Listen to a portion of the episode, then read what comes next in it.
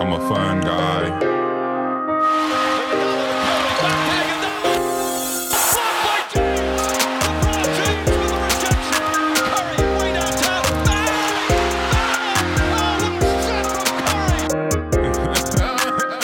Ja moin, zurück bei unserem Two-Way-Podcast. Schön, dass ihr wieder eingeschaltet habt. Gestern habt ihr hoffentlich mitbekommen, unser AD-Video auf YouTube hochgeladen.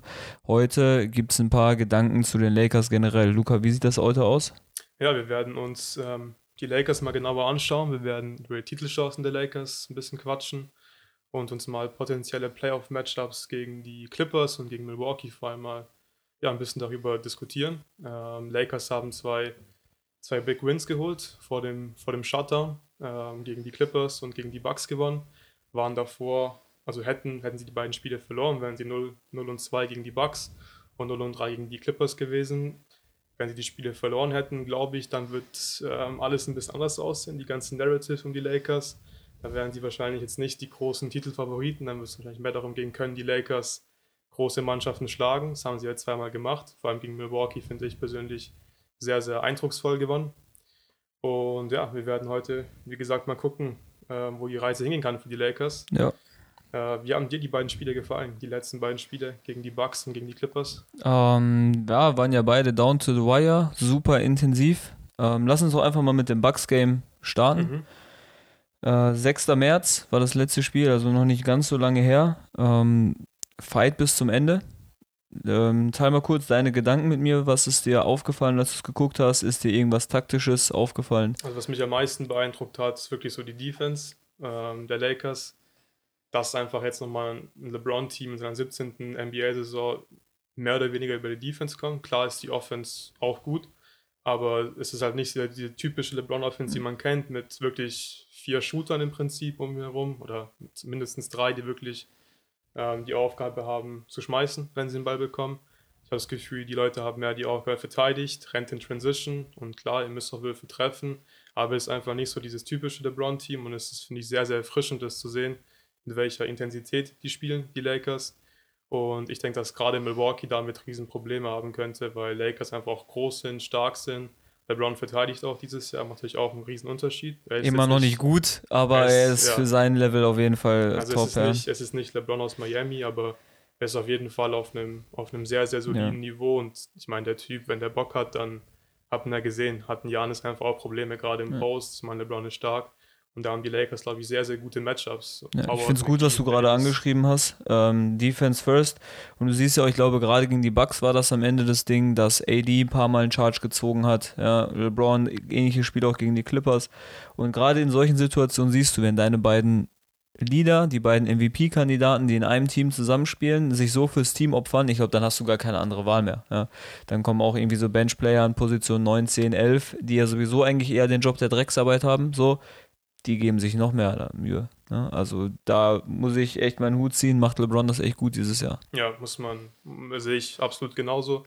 Ähm, vor allem Dudley spricht ja auch irgendwie ziemlich viel darüber, wie ja. geil die Chemistry wäre. Und, und der spielt nicht mal, ne? Und der spielt nicht. Dass da einfach jeder Bock drauf hat. Und ich finde, das kann man denen durchaus glauben. Und das sieht man, finde ich, auch, mhm. wie, sie, wie sie spielen. Ich glaube, wenn es da Leute geben will, die ja nicht richtig All-In wären, dann würde das auch nicht so gut funktionieren. Ja, so. Was mir noch aufgefallen ist im Spiel gegen die Bucks, es war ja ganz deutlich, dass irgendwie Midway im vierten Viertel Jannis gar nicht mehr klarkam. So.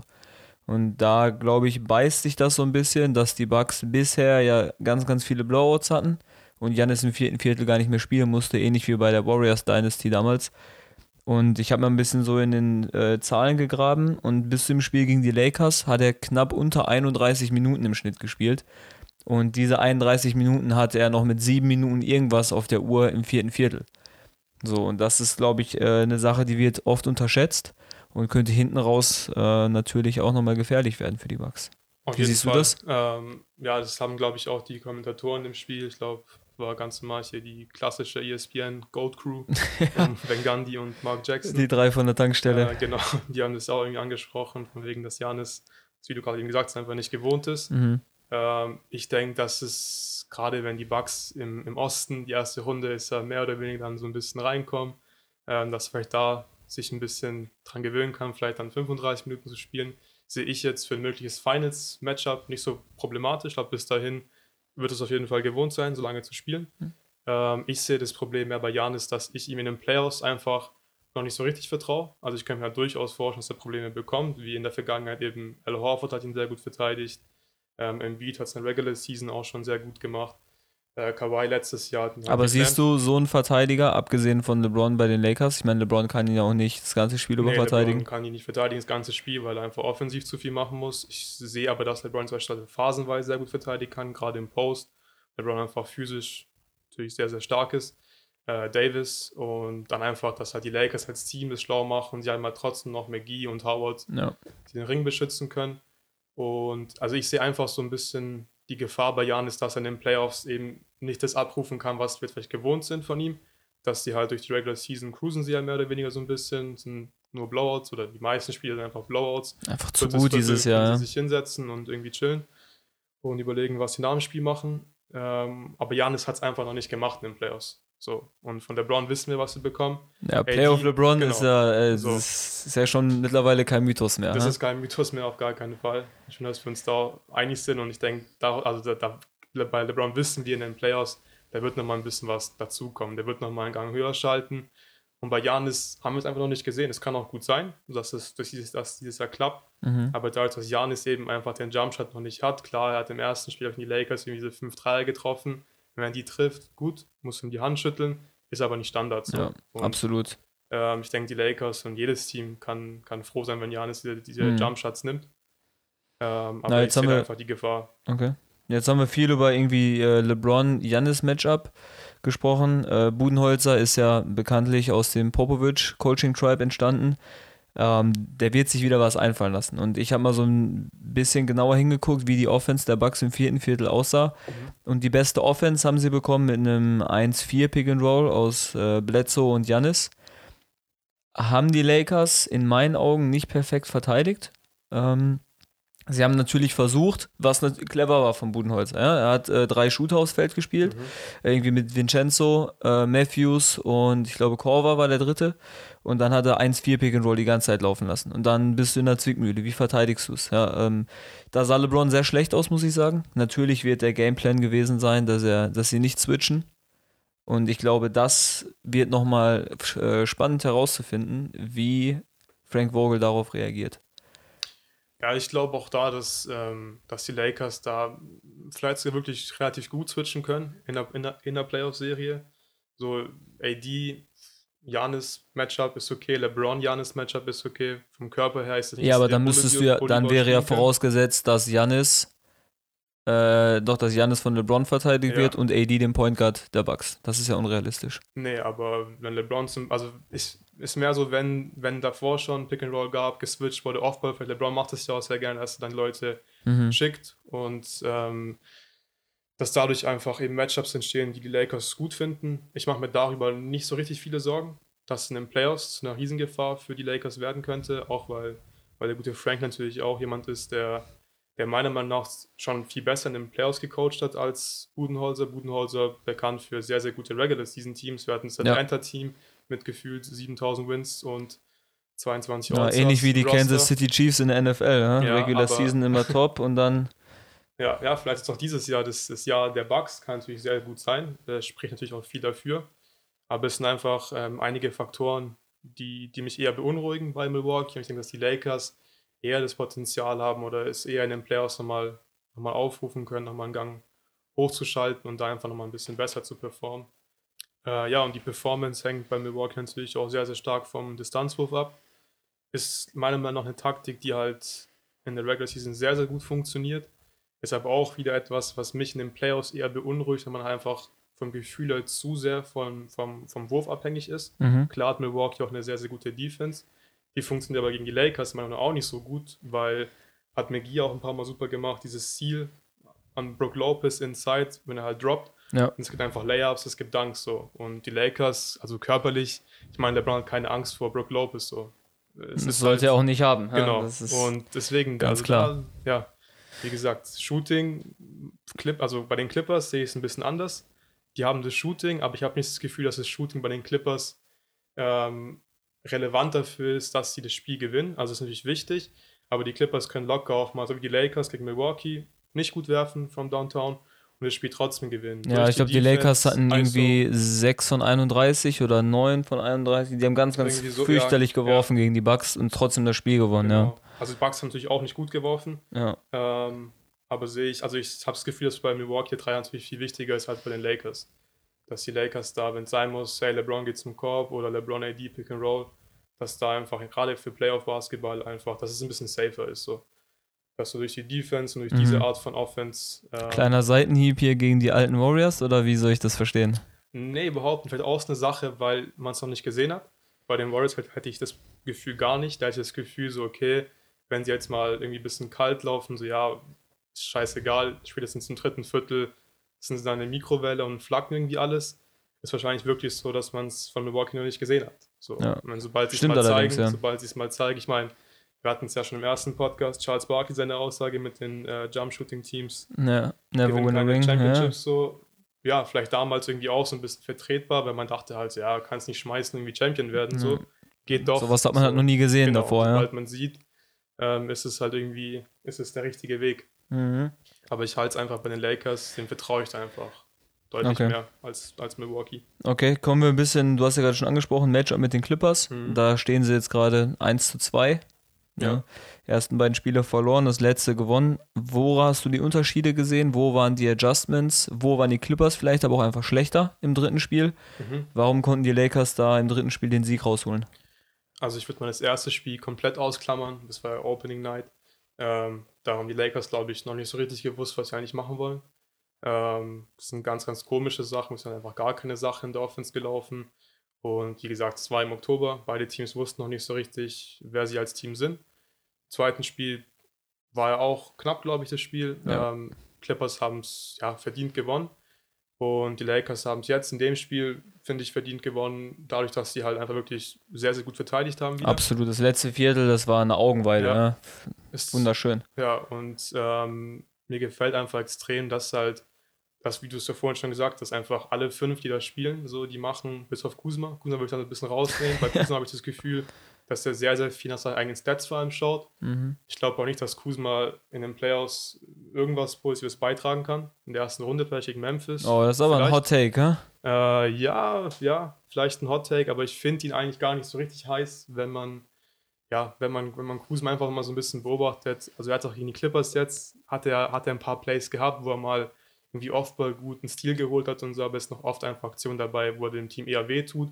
Und ich meine, Kuzma, sobald er den Ball hat, finde ich, sieht man, okay, ich habe den Ball, ich muss irgendwie scoren. Ich brauche meine, brauch meine Stats. Und wenn er dann passt, dann ist es oft, er zieht irgendwie rein und dann geht es halt und dann guckt er erst, okay, jetzt geht es nicht mehr, jetzt muss ich passen. So, und ich glaube, dass das in den Playoffs einfach, ähm, dass er da jetzt nicht so viel Mehrwert bietet für die Lakers. Ja, das hat man ja auch deutlich gesehen. Im letzten Viertel gegen die Clippers mhm. hat er, glaube ich, nur die eine Minute bekommen, um LeBron eine, eine kurze Pause zu geben. Nee, ich glaube, da hatte er hat sogar am Anfang vom Viertel hat er Minuten bekommen, hat ja, auch irgendwie okay. einen guten Job gemacht, Offensiv-Rebound geholt und so. Aber Closing Lineups ist ja so gut wie nie drin, auch im ja. Clippers Matchup. Völlig zu Recht aber auch, ja, ne? wenn ja. du überlegst, die Closing Lineup der Lakers, die ist vielversprechend. Äh, mit LeBron, mit Bradley, mit Danny Green, äh, mit Morris und mit äh, AD. Aber da kommen wir gleich auch nochmal zu, wenn wir über die Playoff-Chancen sprechen, ne? ähm, wie die Finishing Lineups dann aussehen. Hast du irgendwas gesehen, was die Clippers schlechter gemacht haben? Schlechter nicht. Hat sie vielleicht das Load Management rausgebracht, dass mir sind einige Sachen ins Auge gefallen, was besonders ähm, Teamrotation in Defense angeht, mhm. wo ich einfach glaube, dass denen das Load Management wehgetan hat. Da war, hast du gesehen, dass sogar Elite-Verteidiger wie ein PG einfach mal da nicht wusste, wo er hin sollte. Ja, ich glaube, ich weiß, welche Aktion du meinst. Also der stand da irgendwie wie ein Kreisel in der Zone so, und wusste nicht, nicht rein, raus, vor, zurück, keine Ahnung. Und dann war schon vorbei. So, dann ich hast glaub, du auch gesehen, dass Pick-and-Roll-Defense teilweise katastrophal kommuniziert wurde. Also ich weiß nicht, Load Management hin und her. Ist das ich, nötig? Ich glaube, dass es ähm, nicht am Load Management an sich liegt. Ich glaube, dass den Clippers allgemein ähm, durchaus die Chemistry vielleicht noch ein bisschen fehlt, weil sie generell sehr, sehr viele Verletzte hatten. Mit Marcus Morris jetzt nochmal jemanden an Trade Line geholt haben. In meinen Augen die Edition des äh, Jahres. Ja, der, der ja auch Closing Lineup in der Closing Lineup drin war und wahrscheinlich auch eine wichtige Rolle spielen soll. Ich denke, Doc Rivers plant mit ihm wirklich als jemanden, der Spiele finishen soll. Und ich denke, da ist das einfach, dass diese, diese, ja, deine, deine beste Lineup einfach noch nicht viele Minuten zusammen, dass es eher daran liegt, dass da noch nicht die Chemistry einfach da ist. Ähm, die Clippers haben auch nicht gut getroffen, den Dreier 22 Prozent in dem Spiel. Ähm, aber die haben natürlich Schützen so. Also ich glaube, dass die Clippers gerade in der Serie, ähm, das muss nicht nur ein Spieler sein, aber ich kann mir gut vorstellen, dass da jedes Spiel, was mal PG irgendwie absolut durchdreht, dass mhm. sogar Shamit mal in seinen 20, 25 Minuten plötzlich, was heißt plötzlich, der kann ja schmeißen, aber dass er dann ja, mal das kann er. heiß läuft, Marcus Morris, also die haben da natürlich Jungs, die schmeißen können, den ich vom Gefühle mehr vertraue ähm, als den Schützen der Lakers. Das könnte auch meiner Meinung nach wirklich so der Knackpunkt werden in der Serie, dass die Clippers ein bisschen mehr Firepower einfach haben, abgesehen von PG und Kawhi. Aber ja, auch noch die Tiefe einfach. Das ist einfach unglaublich ja. tief. Und ich, ja, der Roboter einfach. Ich meine, Kawhi. Darfst also ich nie abschreiben, wünschen, ne? dass, dass, dass LeBron in die Finals kommt, aber ähm, Kawhi macht mir schon richtig Sorgen, weil Kawhi macht sein Ding halt einfach genauso wie ja. LeBron in Playoffs. So. So sieht's aus. Ich, also ich habe vor der Saison gesagt, die Clippers werden das Team to beat sein in der Liga und ich glaube, das bestätigt sich auch hin und her, ob, äh, ob jetzt die Lakers gerade an der Spitze stehen oder nicht. Aber für mich sind die Clippers ganz klar das Team to beat. Ja wie du gesagt hast, Quai, PG, ähm, in der sieben Spiele-Serie, glaube ich, gibt es kein Team, das gegen diese Defense bestehen wird. Da haben wir, haben schon, wir beide hier ähm, vor der Saison mal zusammengesessen, drüber gesprochen. Versetz dich mal in die Lage von so einem Point Guard rein. So, du bringst den Ball gegen Patrick Beverly vielleicht halbwegs mühelos zur Freiwurflinie. Dann kommt vielleicht ein Quai oder ein PG, der in der Mittellinie auf dich wartet. Und am Ring sollst du irgendwie gegen Morrison, äh, Morris oder gegen äh, Harrell finishen. So, da kannst du direkt eine Schleife um den Ball machen und sagen: Herzlichen Glückwunsch, so, ich komme gar nicht mehr nach vorne, es sei denn, du heißt LeBron. Genau, und das ist der. Es sei denn, du heißt LeBron. Das ist der springende Punkt. Weil ich glaube, dass Beverly äh, ein Typ ist, es ist wirklich ein, ein, geiler Typ. Manchmal hört es auf, wenn du den in deinem Team hast, Nein, liebst du ihn. Ich liebe ihn, wenn du ja. gegen ihn spielst, hast du ihn. Ich glaube wirklich, dass er gegen die Lakers nicht so einen riesen Impact haben wird, kann. Ähm, hat man auch gesehen, letztes Spiel hat keine wichtigen Minuten bekommen. Ah, das Spiel äh, aber gefinisht am Ende. Ja, ich, äh, weil, er kam in der Defense immer rein. Immer weil sie, genau, weil sie Lu, äh, Lou Williams, weil sie Lou Williams im Pick and Roll einfach seziert haben. Ja. Also das hat LeBron richtig schön angeleitet, das Pick and Roll, so wie sie damals Steph Curry auseinandergenommen haben, haben sie es da mit Lou Williams gemacht. Ähm, die wollten natürlich nicht switchen, die Clippers, selbstverständlich. Haben dann dieses High Hedge gespielt und da waren einfach die Rotationen nicht da. Und das waren so die Situationen, in denen ich mir dann die Frage gestellt habe, wenn PG mehr Minuten in dem System hat, wenn Kawhi wieder regelmäßig spielt, dann bin ich ganz klar der Meinung, dass die Clippers niemand schlagen wird. Ja, also ich würde, ich, ich würde die Lakers einfach nicht, ähm, ich würde es nicht ausschließen, dass die Lakers die Clippers schlagen. Ich sehe die Clippers auch vorne in diesem, in diesem Matchup.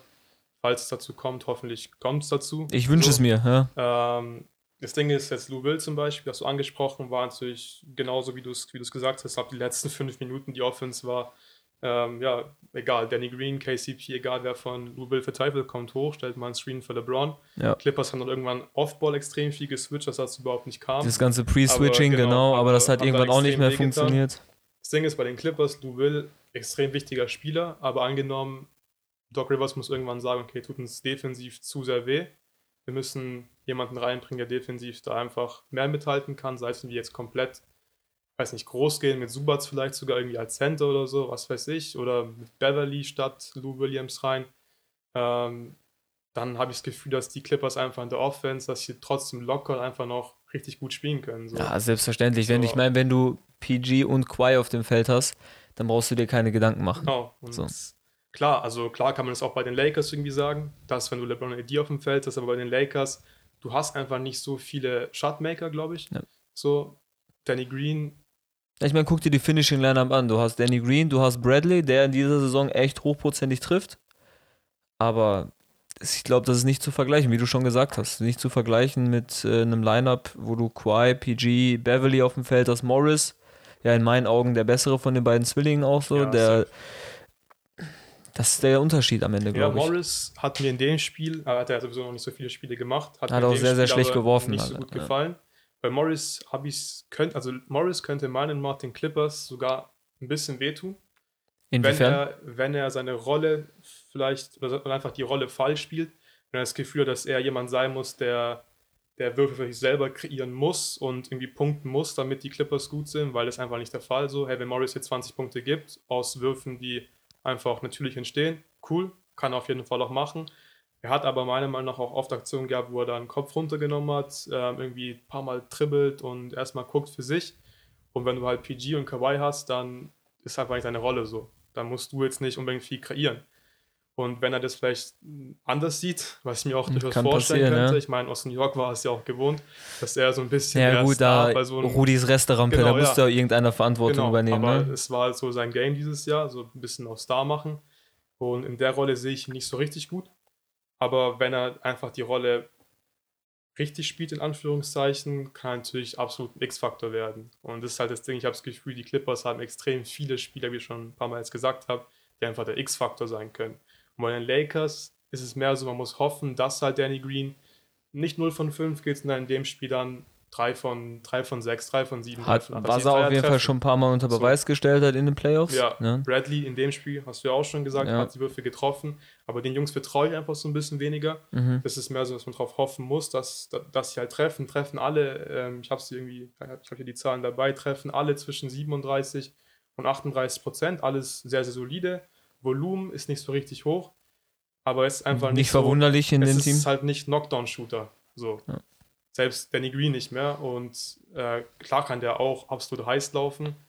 Aber die Clippers, die machen mir jetzt, wenn man jetzt mal, wenn, wenn man uns die Lakers in den Finals wünscht, machen mir die Clippers, wenn ich Lakers-Fan wäre, würden sie mir mit Abstand am meisten Angst machen. So einfach diese Matchups und die Clippers Völlig können so viele Lineups aufs Feld stellen. Und was man nicht vergessen darf, das gefällt mir bei diesem Clippers-Team einfach am besten, das sind alles Dogs. Ja. So, die, die zerreißen dich, wenn es sein muss. Ja? Die fressen sich fest. Und da haben sie mit Doc Rivers natürlich auch einen defensiv versierten Trainer da, der wird alles aus denen rausholen. Und Defense wins Championships und das war auch bei den Schmeißer Warriors so.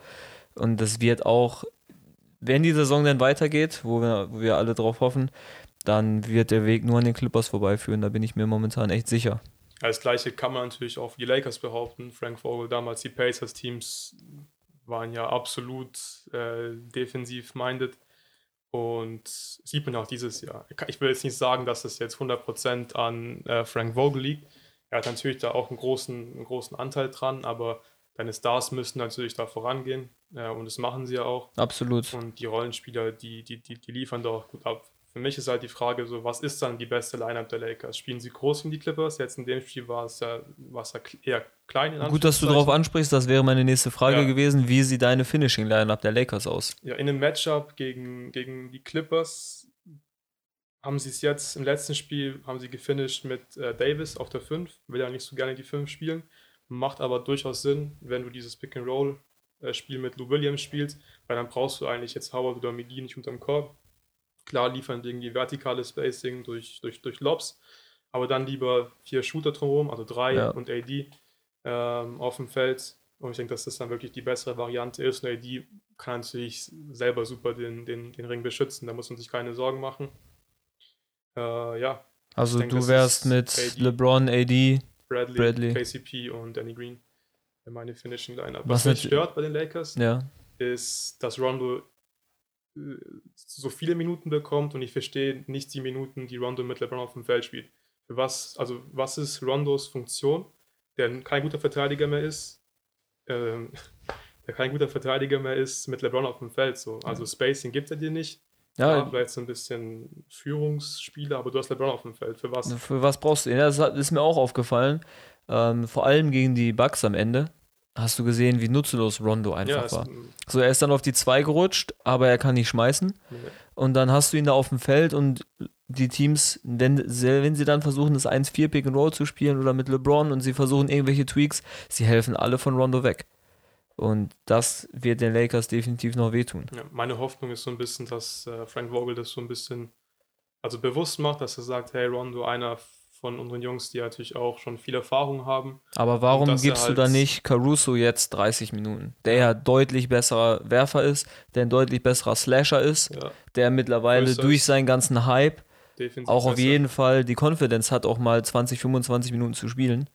Ja, er hat ja schon gemeint, dass Caruso seine, seine, seine Geheimwaffe ist. Also mich würde es wundern, wenn, wenn Kusuma und Rondo äh, die gleiche Rolle spielen, die, oder die, die gleiche Anzahl der Minuten bekommen, die sie jetzt bekommen. Ich denke, das sind wirklich die zwei Kandidaten, die dann eine deutlich kleinere Rolle spielen. Und dann Leute wie Caruso. Ja, Caruso in den Playoffs, ich weiß es nicht. Aber KCP, Danny Green, äh, Bradley, dass die Jungs dann extrem wichtig sein werden mit diesem, dieser Free-and-D-Fähigkeit einfach. Genau das brauchst du dann einfach neben LeBron und neben AD. Ja. Und dann kannst du extrem viel switchen. Hat mich sehr, sehr beeindruckt im Spiel gegen die Clippers. Die Lakers switchen da einfach im Prinzip alles oder haben gegen die Clippers alles oben geswitcht und haben alle einen guten Job gemacht, auch LeBron gegen Ja. Kawhi teilweise sehr schön vor ihm, also Kawhi vor ihm gehalten. Und wenn sie weiterhin so verteidigen, dann haben die Lakers auf jeden Fall gegen, gegen, gegen jedes Team sehr, sehr Mhm. gute Chance. Aber wie gesagt, das gleiche können wir über die Clippers sagen. Deswegen würden wir natürlich einfach unglaublich gerne dieses Matchup sehen. Nichts lieber als das. Und ja, das wäre natürlich, das wünschen wir uns alle. Jetzt haben wir schon ein bisschen drüber gesprochen. Es wurden ja immer wieder Stimmen laut, dass die Lakers ein Point Guard Problem hätten. So, dann ging es mir irgendwie rum, dass sie für, äh, für Derrick Rose einen Trade einfädeln, dass sie irgendwelche Jungs aus der Free Agency noch holen. Wie siehst du das Ganze? Haben die Lakers ein Point Guard Problem oder sagst du, so wie wir es gerade schon festgestellt haben, ein Point Guard neben LeBron auf dem Feld ist nutzlos? Und sie brauchen nur einen, so wie Rondo, der in den 10 Minuten, in denen LeBron nicht spielt, das Ruder übernimmt. Also nochmal ganz kurz, fangen wir mal mit Rondo nochmal an. Ähm, Rondo in der Regular Season macht meiner Meinung nach Sinn in den Minuten, dem, in denen LeBron nicht auf dem Parkett steht. Warum nicht so? Der kriegt es dann relativ solide hin. Die Offense so ein bisschen zu kontrollieren, alles gut, kann man machen. Die Minuten mit LeBron einfach weglassen, meiner Meinung nach. Lakers haben aber an sich kein Point Guard Problem, weil, so wie du gesagt hast, LeBron ist der Point Guard. Sie brauchen jetzt keinen überdurchschnittlichen Point Guard neben LeBron, weil dieser Spieler wird eh nicht Point Guard spielen. Mhm. So, dann brauchst du jemanden von der Bank halt, der dann in den Minuten einfach das ein bisschen übernehmen kann. Die Lakers, den Lakers würde sehr, sehr gut, gut, gut tun, wenn sie jetzt noch jemanden hätten, der switchy ist, der Dreier werfen kann und der eine gewisse Größe mitbringt, könnte in den Playoffs Gold wert sein für die Lakers. Schwierigkeit war, also ist- war jetzt auch kein Fehler der Lakers, weil sie konnten jetzt auch nicht extrem viel machen. Die Verträge, die sie haben, kon also konntest du jetzt nicht von Derrick Rose traden. So, das sind alles irgendwie Max, also Max-Contracts von LeBron und AD und der Rest ist halt alles, alles, äh, die verdienen alle zu Sehr, wenig. sehr günstig, ja. wenig, Äh, ja, genau. Sehr günstig. KCP noch mit 8 Millionen irgendwie, konnte den man traden Ja. könnte.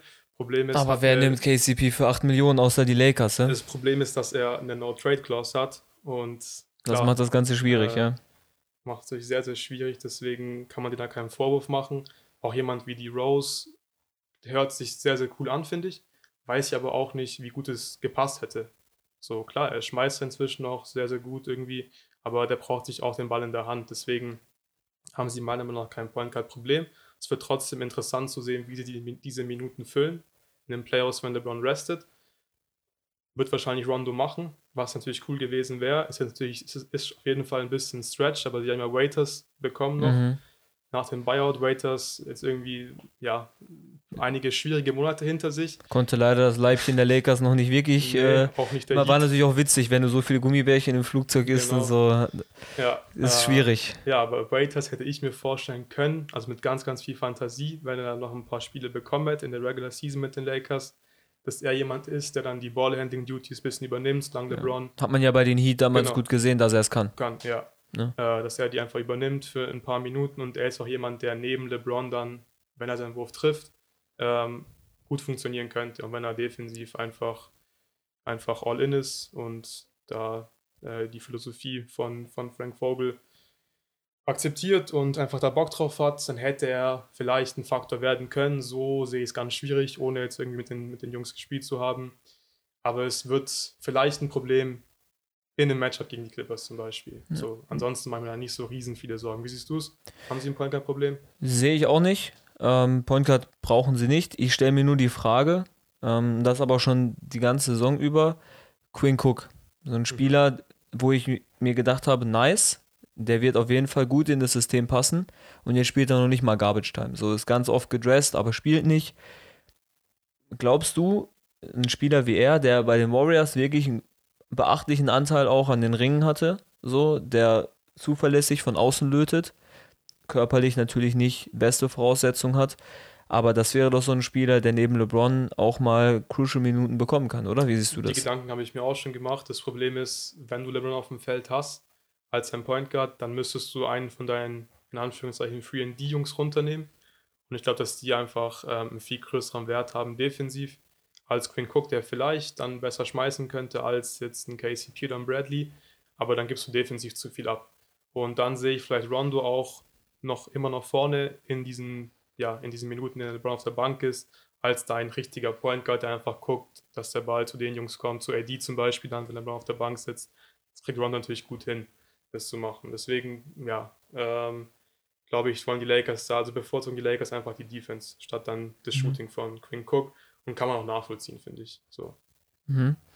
Gut, ähm, wenn wir uns jetzt weiter noch ein bisschen mehr auf die Playoffs beschäftigen, natürlich alles ein bisschen hypothetisch, habe ich mir noch so ein paar Fragen aufgeschrieben, zu denen ich einfach gerne deine Gedanken hören möchte. LBJ, Second Rest im vierten Viertel. Glaubst du, es wird ihn wehtun, wenn er es in den Playoffs irgendwann bekommt? Braucht er es überhaupt? Ich meine, der Typ ist jetzt nicht mehr der Jüngste. Wie siehst du das Ganze? Ich glaube nämlich, dass wenn er zweites Rest bekommt im vierten Viertel, wird es den Lakers wehtun. Aha. Lässt du ihn durchspielen, ähnliches Phänomen wie von Janis im Spiel ja. gegen die Lakers, hat er keine Luft mehr. Wie würdest du dich entscheiden? Also, wie also sind deine glaub, Gedanken? Ich glaube, dass wenn Frank Vogel in den Playoffs zu LeBron kommt und irgendwie sagt, äh, kriegst du deinen Second, Second Rest, jetzt hier, dass LeBron dann Frank Vogel einen Second Rest gibt. Ich glaube das nicht, ich glaube nicht, dass, dass, dass LeBron sich da resten lassen wird. Und bei LeBron müssen wir uns ja wirklich keine Sorgen darum machen, dass er irgendwie dann, dass er damit nicht klarkommt. Der Typ hat wie viele Finals in Folge gespielt? Acht, acht glaube ich, waren es in der Zahl. Der hat jetzt für seine Verhältnisse war das natürlich sehr, sehr viel Rest. Letztes Jahr keine Playoffs, dieses Jahr Shutdown. Da mache ich mir einfach keine Sorgen. Und ich glaube, dass bei LeBron, klar, er ist 35, er muss einfach auch sagen, er ist einfach nicht ein normaler 35-Jähriger. So, er ist wahrscheinlich trotzdem immer noch der Typ, der einfach auf seinen Körper am meisten Acht gibt in der ganzen NBA. Der ist ready, der ist fit. Und ich glaube, wenn du jetzt sagen würdest, heute, hey, NBA fängt jetzt wieder an, der, ist ready. ready so. Der ist ready, so, absolut, auf jeden Fall. Denke ich, dass dieser Second Dress wahrscheinlich auch wegfallen wird. Oder, also, wenn ich mir zu 90% sicher Ja, jetzt nach dem wegfällt. Shutdown auf jeden Fall vorstellbar, so, ja. ja. Und dass dann einfach dann in Richtung 40 Minuten dann, wenn es sein muss, Western Conference Finals, Finals locker spielen kann. Da mache ich mir gar keine Sorgen. Mhm. Was cool gewesen wäre, nochmal zurück auf das Point Guard, in Anführungszeichen Problem zu kommen. Äh, cooler gewesen, jemand, der, der vielleicht ähm, diese Ballhandling-Aufgaben übernehmen kann alleine, aber einfach auch sehr, sehr gut Offball spielt. Jemand wie Darren Collison, wenn er jetzt nicht bei den Zeugen, Zeugen Jehovas unter Vertrag wäre und wieder Bock auf Basketball hätte, das wäre natürlich ein sehr, sehr geiler Fit gewesen. So jemanden hätte, man, hätte ich sehr gerne gesehen, aber den gab es einfach nicht auf dem Markt. Deswegen ähm, können die Lakers sich einfach keinen Vorwurf machen. Ist Glaubst du, da haben die Clippers äh, den Lakers mit Reggie Jackson einen guten Kandidaten weggeschnappt? Mm, nee, nicht wirklich. Ich glaube auch da, dass dann wieder, dass dann wieder das Defense-Ding einfach so wichtig ist, dass die Lakers wirklich sich als Defensivteam sehen und einfach Jungs haben wollen, die zumindest solide verteidigen können, dass da auch Reggie Jackson den Lakers eher wehgetan hätte. Gut, jetzt haben wir gestern im Video ja schon so über AD gesprochen, die Stärken und die Schwächen. In meinen Augen für den Erfolg der Lakers in den Playoffs ganz, ganz entscheidend. Ähm, nicht nur, weil er scoren kann, wie er möchte, sondern ich glaube, Mike Breen hat sehr, sehr schön gesagt gegen die Bucks am Ende, das Post-Up-Game ist nicht tot. Mhm. Und AD ist der lebende Beweis dafür. Und ich stimme ihm da voll und ganz überein. Ähm, du brauchst in den Playoffs, gerade in Crucial Games, brauchst du jemanden, der dich regelmäßig an die Freiwurflinie bringt. Siehst du ADs Wert genauso, gerade dadurch, dass er im Post-Up so einfach wirklich so gut ist? Auf jeden Sie Fall. Also, das ist genau, genau dieses Ding. Die Lakers haben einfach haben einfach Waffen, denen ich in den Playoffs vertraue. AD's Post-Up-Game, AD zieht Fouls, LeBron zieht Fouls, sie kommen an die Linie, die können, die können wenn es sein muss, einfach Kopf runternehmen, durchpowern und einfach am Ring finishen. Und wenn sie dann am Ring sind, dann, sind, dann liegt es einfach an, an dem Spieler, ob er dann trifft oder nicht. Wenn du einfach so gut bist, ja. den kann da nicht wirklich jemand stoppen. Und deswegen sind die Lakers einfach, glaube ich, ein sehr, sehr geiles Playoff-Team. Ich glaube, die sind super gebaut für die, für die Playoffs. Im Video haben wir über ADs Post-Up-Game auch ausführlich gesprochen. Die Face-Up-Jumper, klar, die wird er weiter noch nehmen, ist auch, ist auch okay, wenn er sie vereinzelt nimmt, aber er sollte dann auch wirklich gucken, Kopf runter und zum Korb zu kommen, Fouls ziehen. Gerade auch Foul Trouble dann so, wenn Brook Lopez dann bei den, bei den Bucks irgendwie äh, vier, fünf Fouls hat, dann sieht das Ganze auch wieder anders aus. Dann mhm. haben die Schwierigkeiten so. Dann haben sie nicht mehr diesen Berg unterm Korb, der Würfel contestet, Layups contestet und müssen dann irgendwie mit Janis als Center im Prinzip spielen. Ah, du hast Oder natürlich Robin dann auch, auch Constant Pressure auf die Bigs inklusive Janis, ne? Wenn ja. du dir aussuchen kannst, so in jedem zweiten Angriff dann mal irgendwie LeBron ins Post-Up, dann wechseln wir wieder mit AD.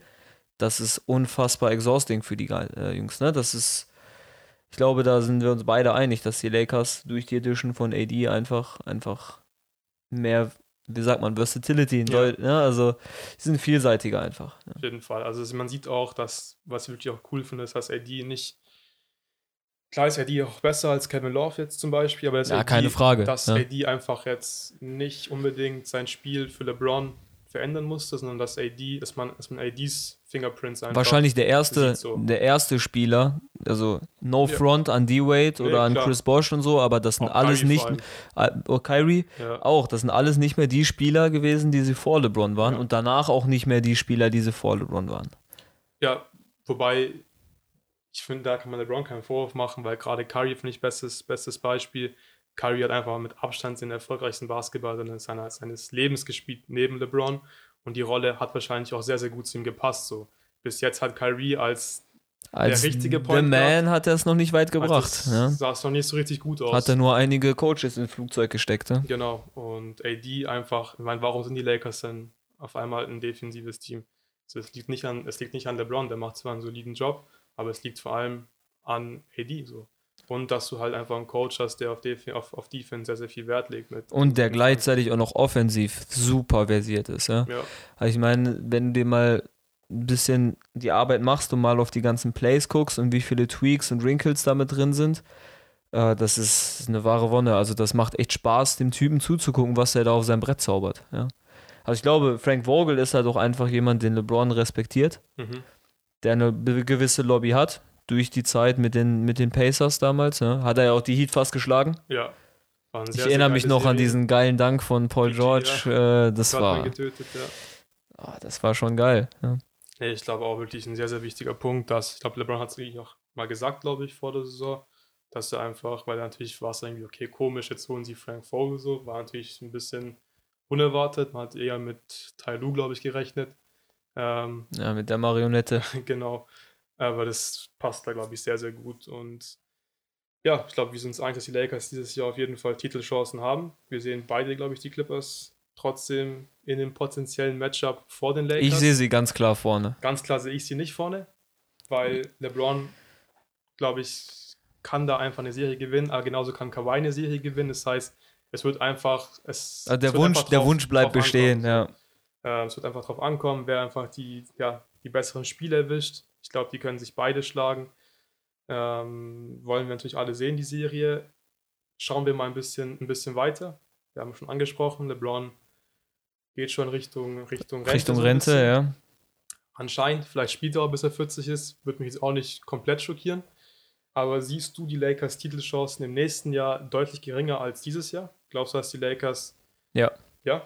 Ich glaube, was man nicht vergessen darf, ist so der ganze Hype. Ja? Diese ganze Narrative, diese ganze Story, die gerade um die Lakers herumschwebt, die ist einfach nicht zu vergleichen, die kannst du nicht aufrechterhalten. Nicht deshalb, wenn ich jetzt mal in die Rolle eines Lakers-Fans schlüpfen würde, würde ich mir wünschen, dass die Saison dieses Jahr auf jeden Fall weitergeht. Nach langem Hin und Her ist AD endlich da. So, LeBron spielt wahrscheinlich eine der besten Serien oder Saisons defensiv, die wir je hatten. Wer weiß, ob es nochmal so bringen kann. Dann die ganze Geschichte um Kobe. Alle wünschen sich jetzt, dass die Lakers irgendwie die Meisterschaft nochmal gewinnen als, als Honor für Kobe. Das ist nächstes Jahr nicht mehr da. Dieses Excitement, Caruso-Hype ist da, was du nicht vergessen darfst. Wenn die Halle laut ist in den Playoffs, hast du immer einen Vorteil. Dem brauchst du nur fünf Minuten geben, der flackt den Dreier so und die Halle steht Kopf. Ja. Ich glaube, dass die Lakers einfach sehr, sehr viel Momentum in diesem Jahr haben, dass sie nicht über die Sommerpause mittransportieren werden. Deshalb sehe ich es gerade als now or never. Mhm. Äh, also so krass sehe ich es seh nicht. Ähm, Momentum, sehr, sehr guter Punkt. Ähm, ist natürlich die perfekte Saison. Deswegen wird es den Lakers extrem wehtun, wenn diese Saison wirklich verloren geht. Gerade weil er noch 35 Jahre alt ist. Wenn du jetzt jemanden hast wie PG, wie Kawhi, die noch, die einfach noch nicht so alt sind, dann kannst du es eher verkraften, aber es fühlt sich für die Lakers halt wirklich wie eine verlorene Saison an. Aber ich sehe jetzt auch nicht die Gründe dafür, warum die Lakers nächstes Jahr deutlich schlechter sein sollten. Ich glaube, dass LeBron sein Game besser altert, als man, als man eigentlich denkt. Man denkt immer so, okay, der wird jetzt nächstes Jahr nochmal einen Schritt verlieren, nochmal weniger athletisch sein. Wird er definitiv. Wird er, aber kommt LeBron über seine Athletik unbedingt. LeBron kommt hauptsächlich über sein IQ. LeBron ist immer noch einer der stärksten, also physisch stärksten Spieler der Liga. Selbst wenn, wenn LeBron nicht über dich finisht, dann finisht er halt durch dich, durch 90% der Spieler. Und AD ist einfach in seiner Prime an so. Also AD wird noch besser. Das darf man nicht unterschätzen. Wenn er nächstes Jahr das Verhältnis von, wer jetzt die Nummer 1 der Lakers, was auch, glaube ich, gar kein Thema ist, muss es ja auch nicht sein, ist scheißegal, weil die beiden ich haben. Ich glaube, das sehr, sehr wurde, wollte ich gerade genau. sagen, das wird auch kein ja. Thema werden. Ja. Ich könnte mir trotzdem vorstellen, dass AD vielleicht offensiv noch mal ein bisschen mehr Verantwortung gerade in der Regular Season bekommt und LeBron noch mehr einfach den Point Guard spielt und wie gegen die Bucks zum Beispiel, dann, wenn es sein muss, Takeover, kein Problem, mache ich mal kurz, hol mal kurz einen Win für uns, dass wir es aber ein bisschen seltener sehen und wir dann wirklich dann Playoff LeBron bekommen. Deswegen mache ich mir da um das Alter von LeBron nicht so große Sorgen. Und das Ding ist, ich sehe auch kein Team. Klar, die Warriors kommen zurück, aber ich sehe kein Team, ähm, bei dem man sagt, okay, fuck, die waren dieses Jahr verletzt, die waren dieses Jahr ähm, ähm, aus irgendwelchen Gründen einfach nicht da, die nächstes Jahr da sind, die den Lakers einfach für die Lakers eine riesen Gefahr darstellen. Brooklyn kann man vielleicht einen Case dafür machen, einen möglichen Finals-Match, aber Brooklyn hat, glaube ich, noch ja, ganz, aber da stehen noch ganz, ganz viele genau, Fragezeichen hinter. Ja. Erstmal einen richtigen Übungsleiter genau, finden. Übungsleiter und wie die dann mit diesen zwei Stars, wie das funktionieren soll, da muss man sich keine Sorgen machen. Und ich glaube, dass die Warriors ähm, auf jeden Fall, wenn sie, wenn sie wirklich healthy sind, wenn Draymond noch ein bisschen das Draymond größte ist, Fragezeichen wenn Draymond ja. noch Draymond sein kann, auf irgendeine Art, dann werden die Warriors auch wieder gefährlich sein, aber sie sind nicht, es sind nicht die Warriors, die sie die letzten Jahre waren, dass du sagst, okay, du hast keine Chance im Prinzip so. Nee. Und deswegen, glaube ich, können die Lakers auch da für die nächsten zwei, drei Jahre durchaus ähm, optimistisch sein, dass sie nochmal wirklich ein kleines Championship-Window haben. Und ich denke, die werden auch noch, auch noch die Chancen bekommen. Und dann ein, zwei gute, passende Free Agents, die gut fitten, schmeißen können, ein bisschen verteidigen können. Klar will jeder haben. Aber wenn sie Heiß da begehrt, irgendwas ja. machen können, vielleicht Kuzma traden können für irgendjemanden, der ja, Wer will den denn noch haben? Aber wer, dann, dann ähm, haben die Lakers da auf jeden Fall in den nächsten zwei, drei Jahren auch noch sehr, sehr gute Chancen. Okay. Ähm, dann spinnen wir das Ganze natürlich mal weiter. Wir haben jetzt viel über LeBron, sein Alter und so weiter gesprochen. Großes Thema, das ja in der ganzen Basketballwelt irgendwie täglich diskutiert wird: LeBrons Legacy. Mhm. Sein Finals Record spricht alles andere als für ihn. Er wird langsam alt. Er hat die ersten Jahre in Miami komplett verkackt. Er hat sie jetzt wieder. Das erste Jahr mit den Lakers war eine komplette Katastrophe. Jetzt hoffen wir mal, dass die Saison weitergeht. Vielleicht die zweite Saison, in der er wieder keine Championship gewinnt. Wo siehst du seine Legacy?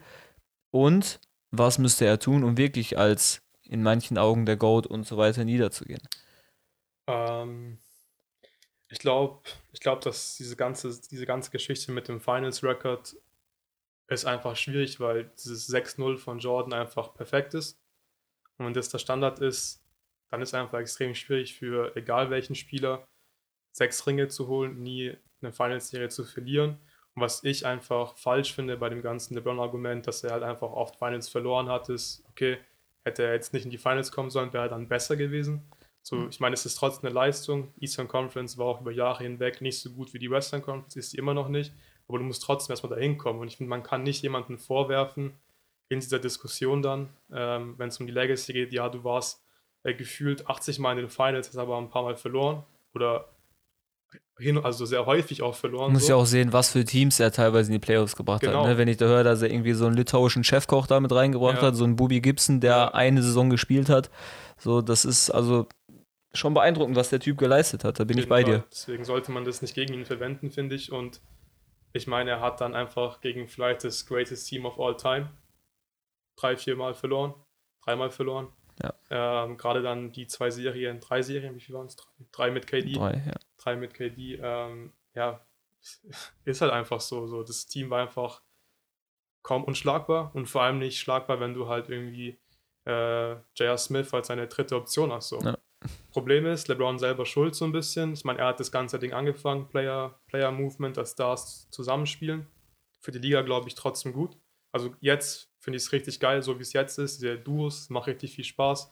Du weißt, du weißt ja von mir, dieses vier All-Stars wie ja. bei den Warriors ähm, fand ich nicht so cool. Es war einfach ein bisschen zu langweilig. Wenn so macht es richtig viel Spaß. Und ich habe richtig Bock nächstes Jahr auf dieses Warriors-Team ohne KD einfach. Wieder Clay mhm.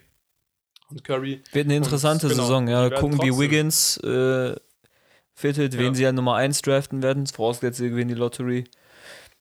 Ja, wie siehst du das Ganze mit LeBrons Legacy? Wir haben jetzt noch die Gold-Konversation da sind wir noch gar nicht richtig drauf eingegangen, aber. Ist auch überflüssig. Also Goat-Konversation, ich, man sieht es jeden Tag, Facebook, Insta, dies, das, Ananas, überall sind irgendwelche Memes von irgendwelchen Ziegen da zu sehen. Das ist Bullshit.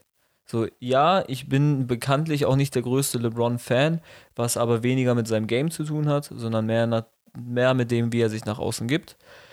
Ähm, wenn jemand sich selber der Chosen One nennt und so weiter, ist es immer ein bisschen mit Vorsicht zu betrachten, aber das ist ein ganz anderes Thema. Diese Goat-Debatte sollte abgeschafft werden in meinen Augen. Ja, äh, alle drei, die da irgendwie in der Debatte sind, Kobe, LeBron und MJ, das sind einfach die, wenn man möchte, die drei Besten, die unser Spiel jemals gespielt haben. Und ich glaube, wir sollten aufhören zu vergleichen wir sollten anfangen, das zu appreciaten. Es hat mich lange Zeit ge gekostet, so irgendwie LeBrons Game zu appreciaten, aber er ist wie Wein, so irgendwie je älter er wird, desto besser wird es anzuschauen und mittlerweile macht mir das auch echt Spaß, LeBron beim Basketball zuzuschauen. Deshalb da die GOAT-Debatte sollte für mich abgeschafft werden. Ähm, LeBrons Legacy, ich bin bei dir. Also, ja, er ist irgendwie, was hat er gerade? 3 und 7 in den Finals 3, oder 3 und 6 oder irgendwie sowas, 7, ja. Irgendwie sowas, ja who cares, man? Der Typ war zehnmal in den Finals. Ja. So, andere Leute kommen nicht mal zehnmal in Pro B-Playoffs rein. So. so, ja, weißt du, was ich meine? So, und das sind nämlich genau die, die dann noch anfangen zu haten, wo ich mir dann denke, wo ich mich frage, warum, Jungs? So, ja, ich denke, das ist der Typ ist einer der besten, die jemals diesen Ball angefasst haben. So, appreciated das. Natürlich hätte er auch, er hätte auch gerne 7-3, er hätte auch gerne sieben Ringe, natürlich. Aber es war halt einfach nicht möglich. Und das, was ich auch gerade gesagt habe, die ersten Jahre in Cleveland, der Mann war eine One-Man-Show. Ich meine, der hatte wirklich nichts an Unterstützung im Vergleich zu dem, was er jetzt hat. Und trotzdem war er in den Finals. Also für mich diese ganze negative Kritik um sein Game herum und das, was er auf dem Feld leistet, einfach unnötig. Und ich freue mich jedes Jahr wieder auf Playoff LeBron. Ja. Also das ist immer wieder eine Freude. Ja, ich denke, diese ganze Gold-Geschichte ist auch, ist auch mehr so ein bisschen für die jüngeren Fans, habe ich so ein bisschen das Gefühl, und vielleicht jetzt nicht Leute, die so richtig drin sind dann so, okay, das irgendwie wichtig wäre, wer jetzt die Goat ist, ist man kann man es eh nicht, ist alles geht kein richtig oder falsch. Und es hängt einfach extrem viel davon ab, finde ich, ob man das live gesehen hat oder einfach nicht. So für mich, ich habe Jordan nie live gesehen. Deswegen kann ich das nicht so beurteilen wie LeBron. Ich habe jetzt LeBron auch nicht seine ganze Karriere gesehen, aber seit 2011 mehr oder weniger dann intensiv und jedes Jahr einfach gesehen und das ist natürlich einfach das Great, was er gemacht hat, das Greatness ja. und die muss man appreciaten, wie du, wie du gesagt hast. Und es gibt einfach dann für jeden persönlich einfach seine Goat und ist einfach sehr, sehr subjektiv und hängt einfach davon ab, was man auch selber dafür Emotionen. Ich finde es genau richtig, ne, was du gerade. Okay. Ja. Das ist einfach so Lieblingsspieler, finde ich dann. Oder derjenige, der für einen selber einfach ähm, seine NBA Era am genau. meisten geprägt So wie du es gesagt hast. Ne? Und deshalb bin ich ja auch so in, der, in dem Zwiespalt so. Ich habe irgendwie Jordan habe ich angefangen zu gucken, als ich noch irgendwie mit der Trommel um Zahnbaum gerannt bin. So, dann habe ich wirklich selber mit Basketball angefangen. Da war irgendwie Kobe da, der mich mein ganzes Leben lang begleitet hat. Und jetzt gegen Ende, wo ich dann auch in meine Coaching-Laufbahn einsteige und äh, so Kleinigkeiten wirklich appreciate, ist halt einfach LeBron da.